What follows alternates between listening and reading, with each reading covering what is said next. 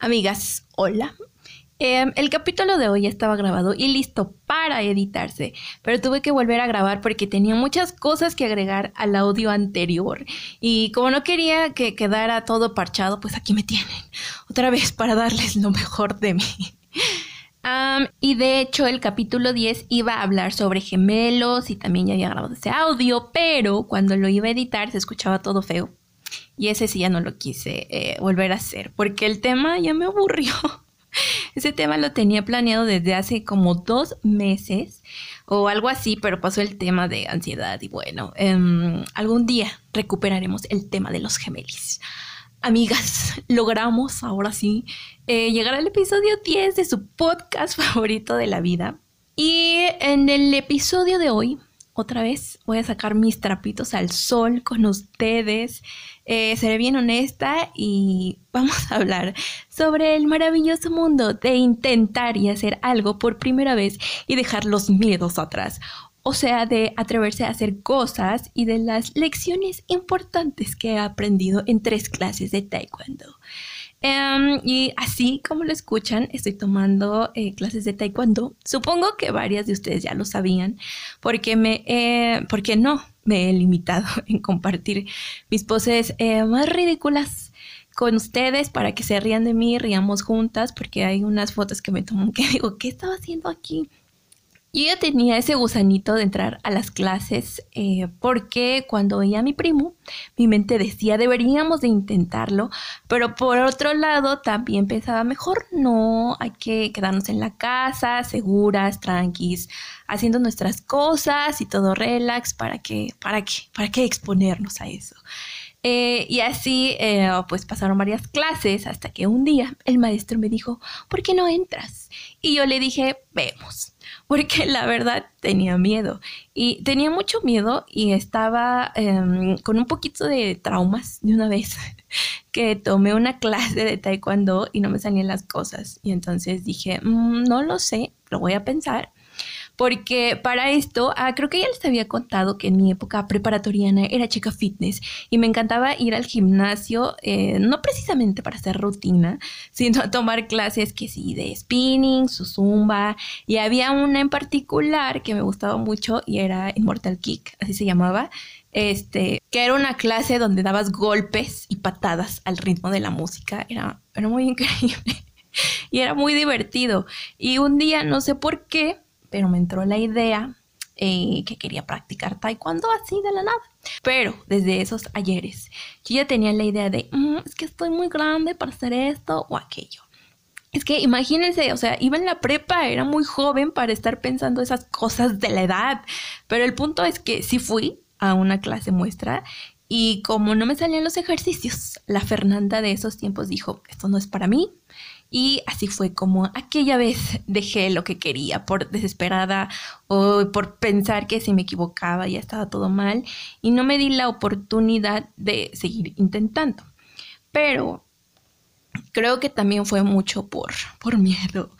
Y es que, es que me enojo conmigo porque he dejado de hacer cosas que me gustan o intentar nuevas por, por miedo o porque ya, entre comillas, eh, se pasó la edad o porque qué van a pensar los demás. Y creo que me he preocupado mucho por los otros que por mí. Y me refiero a que no tendría por qué estar pensando en la opinión de los demás. Ya les había contado un poco de esto en el episodio de, creo que el de malditas comparaciones de la vida, creo. Y es justo lo que me dice la psicóloga, que son más las cosas que me digo eh, que las cosas que están pasando en realidad y debo de cambiar mi diálogo interno, o sea, rápidamente, por favor. Y también cuando estaba en la prepa, en quinto, tenía una amiga que practicaba tochito bandera y yo soy muy fan del fútbol americano. Así que dije, es mi momento, pero luego dije, mm, no, mejor no, mejor voy otro día, ya mañana, es que no me va a dar tiempo de hacer la tarea, bla, bla, bla. Y así fue hasta que se acabó el año y yo solo me quedé viendo cómo mi amiga iba a sus entrenamientos, eh, a partidos y disfrutaba lo que hacía y yo me quedé con las ganas de ser parte del equipo de Tochito. aunque también me aplaudo porque eh, para sexto, creo que sí fue en sexto, ya me animé, eh, pero con mi suerte, el equipo se canceló. Así es, amiga, se canceló porque nuestro coach era un exalumno. Creo que sí era un exalumno. Y la directora no quería gente externa al, plantel. Así que se canceló. Y, em, pero para esto también mis compañeras eh, juntaron firmas y todo. Pero al final no se logró nada. Y me sentí eh, pues mal por eso. Y así fue mi paso de una semana por Tochito Batera. Eh, y tuve como tres entrenamientos y me sentía súper feliz y cansada a la vez porque en las tardes también iba al gym. Y ahora que lo veo desde este presente, puedo decir que era increíble y extraño eso. Igual me quedé con ganas de seguir practicando y, o sea, mejorar en eso porque era muy mala para atrapar el balón. O sea, en realidad nunca lo logré atrapar, pero también llevaba tres clases, les digo, creo. Y este, también me hubiera encantado ir a un partido, salir toda lastimada. Pero, pues eso ahora sí que eh, ya no quedó en mí, ya no dependió de mí, sino que fueron cosas de la escuela. Y luego entré ya a la universidad y mi vida de chica fitness se acabó. Me volví una persona sedentaria con unas grandes ojeras que siguen viviendo conmigo. Em, pero eh, ya, eh, retomando el tema de taekwondo, um, ¿qué me había quedado? Em, así, ah, el, el maestro me dijo que entrara y pasó como una semana para que pudiera dar ese paso, pero para esto, eh, o sea, para que esto pasara, detrás hubo un gran trabajo de motivación. Y les digo que tenía miedo porque me preocupaba siendo honesta con ustedes y sin hipocresías. La opinión de, los demás, tenía mis dudas, mis fantasmas seguían. Era otra vez, este, eran otra vez esos pensamientos de ¿qué van a pensar de mí? Estoy muy grande. Y luego yo decía, es que si no puedo hacer las cosas, no me gusta.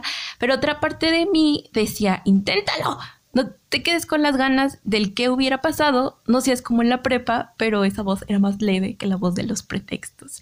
Y en general todas las personas me decían que lo intentara porque en realidad no iba a perder nada y solo tenemos el hoy para hacer cosas. Eh, parece que después de todo lo que me ha pasado en la vida, eh, no, me no me queda clara esa idea la idea de disfrutar el presente y las personas que están conmigo y hacer las cosas que me hagan feliz, eh, porque uno nunca sabe qué va a pasar mañana eh, y siento que a veces ya estamos tan confiados en el mañana o en la propia vida, o sea que llegaremos a viejitos y bla, bla, bla, pero no tenemos nada seguro y tampoco quiero decirles que la vida es perfecta cuando decides seguir tus sueños, porque siempre hay obstáculos, cosas que no nos gustan, eh, hechos que pasan y te mueven todos tus planes, eh, como les dije el episodio pasado, este, pero aprendamos a vivir y convivir con la incertidumbre, la incertidumbre que es esta vida.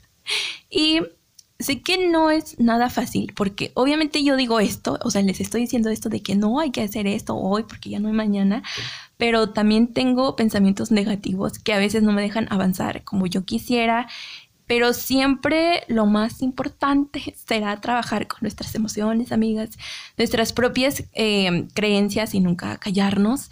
Y creo que ya me súper desvié de lo que les quería contar, pero em, entonces... Después de todo lo que me dijeron las personas para motivarme, también me puse a pensar en todas las cosas que no había hecho en la prepa por el miedo y dije, no más, tengo que hacerlo porque no quiero llegar a los 50 años y decir, ¿qué hubiera pasado si aquella vez hubiera entrado a las clases de taekwondo? Em, y no quería esa duda en mi vida y justo encontré una frase que puede resumir todo, todo lo que les conté eh, y dice, se las voy a leer. Prepárense para mi voz de poeta.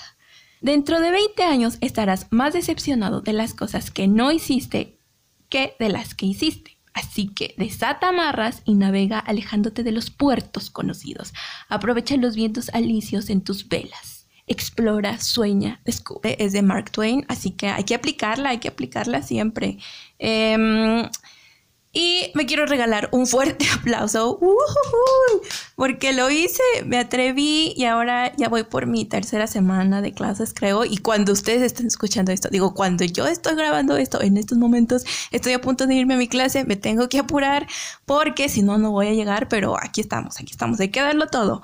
Em, y entonces ya voy por mi, creo que tercera semana de clases, la que viene. Espero seguir por este buen camino, así que vamos, poco a poco. Pero también no todo es color de rosa cuando decides intentar cosas nuevas, porque en mi caso, de alguna manera, eh, me estoy integrando otra vez al mundo, regresé al contacto con otros seres humanos que no conocía, me estoy reincorporando a un sistema eh, donde debo convivir con gente que puede caerme bien o no, que piensa diferente a mí.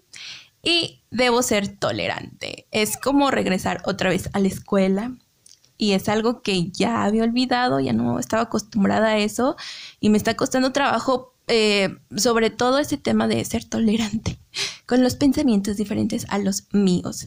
Porque, pues les digo, o sea, todos somos diferentes y también eh, una situación que siempre viviremos es el enfrentarnos a las críticas o malos comentarios de otras personas y pues ya dependerá de nosotros la importancia que le demos a esos hechos. Y eso también me recuerda esto de las críticas y malos comentarios a la universidad cuando les conté, creo que en el segundo episodio, sobre cómo exponíamos nuestro trabajo, pero igual el profesor de diseño nos decía que nos quedáramos con lo que, con lo bueno, con lo que sabíamos que nos iba a servir y con de verdad una crítica constructiva y no nada más un comentario hecho ahí a lo menso nada más porque no me gustó esto porque sí. Pero entonces sí, hay que saber aceptar. hay que saber aceptar los buenos comentarios. Y, mm, o sea, ¿a qué voy con todo esto que les estaba contando? Pues que el otro día eh, me desahogué. O sea, yo les digo que sí, hay que aceptar lo bueno y lo malo, pero también, o sea, a veces no se puede y a veces uno no sabe cómo lidiar con otras, con esas cosas. Y entonces les digo que el otro día me desahogué con ustedes en Instagram y también por eso tuve que volver a grabar este podcast, eh, por la situación que viví en clase cuando un niño me dijo que las cintas blancas que eran muy grandes, eran discriminadas, que básicamente, ¿qué estás haciendo? O sea, ¿qué, estaba haciendo yo ahí? Y yo le dije que lo estaba intentando, o sea, pues, ¿qué? qué, Pero eh, la verdad es que sí me afectó mucho sus comentarios, sacó esos fantasmas que me estaban atormentando y obviamente quiero creer que no era su intención hacerme sentir mal, pero eso fue lo que pasó. Luego empecé a ver todo lo malo de mi nueva experiencia, de esto que estaba intentando y ya no quería seguir después de eso y cuando llegué a mi casa estaba de malas, que ni yo eh, ya no me aguantaba y la verdad aquí viene un trapito que voy a sacar al sol. Me puse a llorar y luego me enojé porque había permitido que el comentario de un niño de 12 años me hiciera llorar. Ay, no. O sea, eso, eso me enojó también más y entonces era ahí un mar de lágrimas que ya no sabía cómo controlarlas. Mm, y creo que ese día eh, estaba muy sensible porque ahora, viéndolo ya con calma, me doy cuenta que le di eh, toda la importancia del mundo a ese niño y que me estaba ahogando en un vaso de agua, pero no podía eh, superarlo y fue por eso que tuve que volver, que volver a grabar el podcast, como les digo. Igual creo que ahora mis ideas quedaron más claras y me expresé mejor, eh, o sea, me estoy expresando mejor y qué bien que lo volví a grabar, así que gracias Kevin, pero igual veo hacia atrás y digo, si siguiera en mi casa dentro de las cuatro paredes, nunca me habría pasado nada de esto, pero qué bien que me están pasando estas cosas y que estoy conociendo gente, o sea, es, que es muy increíble, puede parecer muy normal para ustedes, pero para mí es súper increíble. Y es muy raro, amigas, porque me enojo, pero igual me emociona la situación, es muy raro y me doy cuenta que a partir del ataque de ansiedad mi vida volvió a cambiar intensamente, pero me agradan estos cambios que estoy teniendo. Y creo que en taekwondo eh, voy a retomar esa disciplina que me hacía falta en mi vida, que ya había dejado y que también me había desacostumbrado a que me exigieran. Porque, uy, amigas, que les, que les cuento del maestro es este, mm, digamos que, mm, yo digo que es un poco como Miranda Presley entonces, ahora ya hablemos sobre las lecciones que me han dejado tres clases de taekwondo.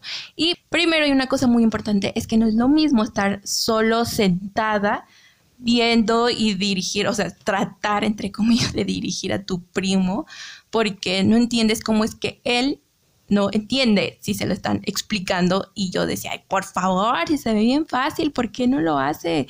Este, o sea, eso es, eso es diferente a entrar a la práctica y darme cuenta que, o sea, que sí está complicado. Así que aplicándolo a la vida real, no hay que criticar si tú no has pasado por una situación similar, porque no puedes tener ni idea de lo que la otra persona está viviendo. Entonces, hay que guardarnos nuestras críticas y comentarios.